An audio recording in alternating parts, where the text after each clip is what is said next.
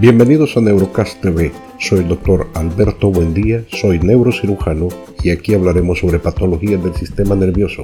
Así que quédense y aprendamos juntos.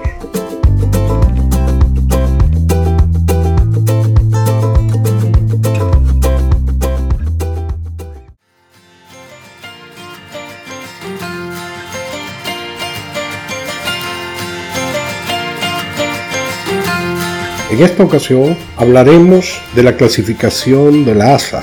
En todo tipo de procedimiento quirúrgico, particularmente los procedimientos mayores, habrán escuchado que los anestesiólogos utilizan una clasificación para los pacientes que se llama clasificación de ASA. Esta clasificación es la que utiliza la Sociedad Americana de Anestesiólogos, ASA por sus siglas en inglés, para estimar riesgos que plantea una anestesia para los distintos estados del paciente.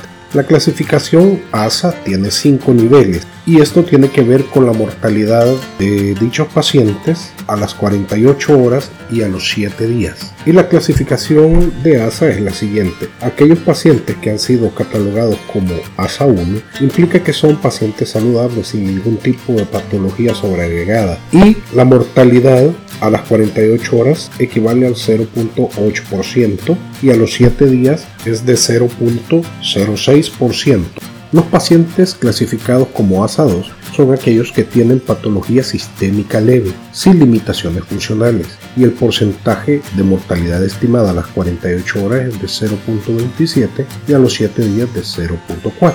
Los pacientes clasificados como ASA3 son aquellos que tienen patología sistémica severa o limitaciones funcionales confirmadas y el grado de mortalidad en estos pacientes sube en las primeras 48 horas a 1.8% y a los 7 días es de 4.3%. Los pacientes ASA4 son aquellos con patología sistémica severa que constituye una amenaza constante para la vida y cuya mortalidad a las primeras 48 horas asciende a 7.8% y a los 7 días a 23.4%. Y por último tenemos aquellos pacientes clasificados como ASA5. Son pacientes moribundos que se espera que fallezcan en 24 horas, ya sea que se realice o no la cirugía.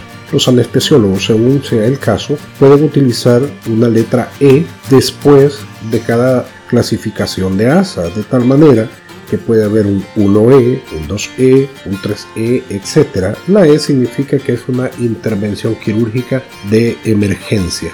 Se debe de aclarar también de que el porcentaje de mortalidad del cual hemos hablado puede variar dependiendo del tipo de intervención quirúrgica de la que se trate, de tal manera que aquellas intervenciones intracraneales o abdominales pudieran generar en un momento determinado mayor grado de mortalidad.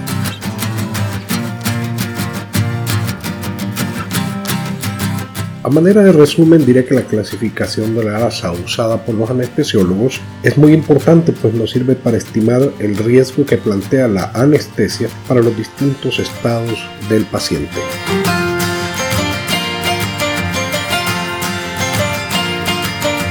Hasta aquí por el momento, no olviden suscribirse a Neurocast TV y sigamos aprendiendo juntos. Hasta la próxima.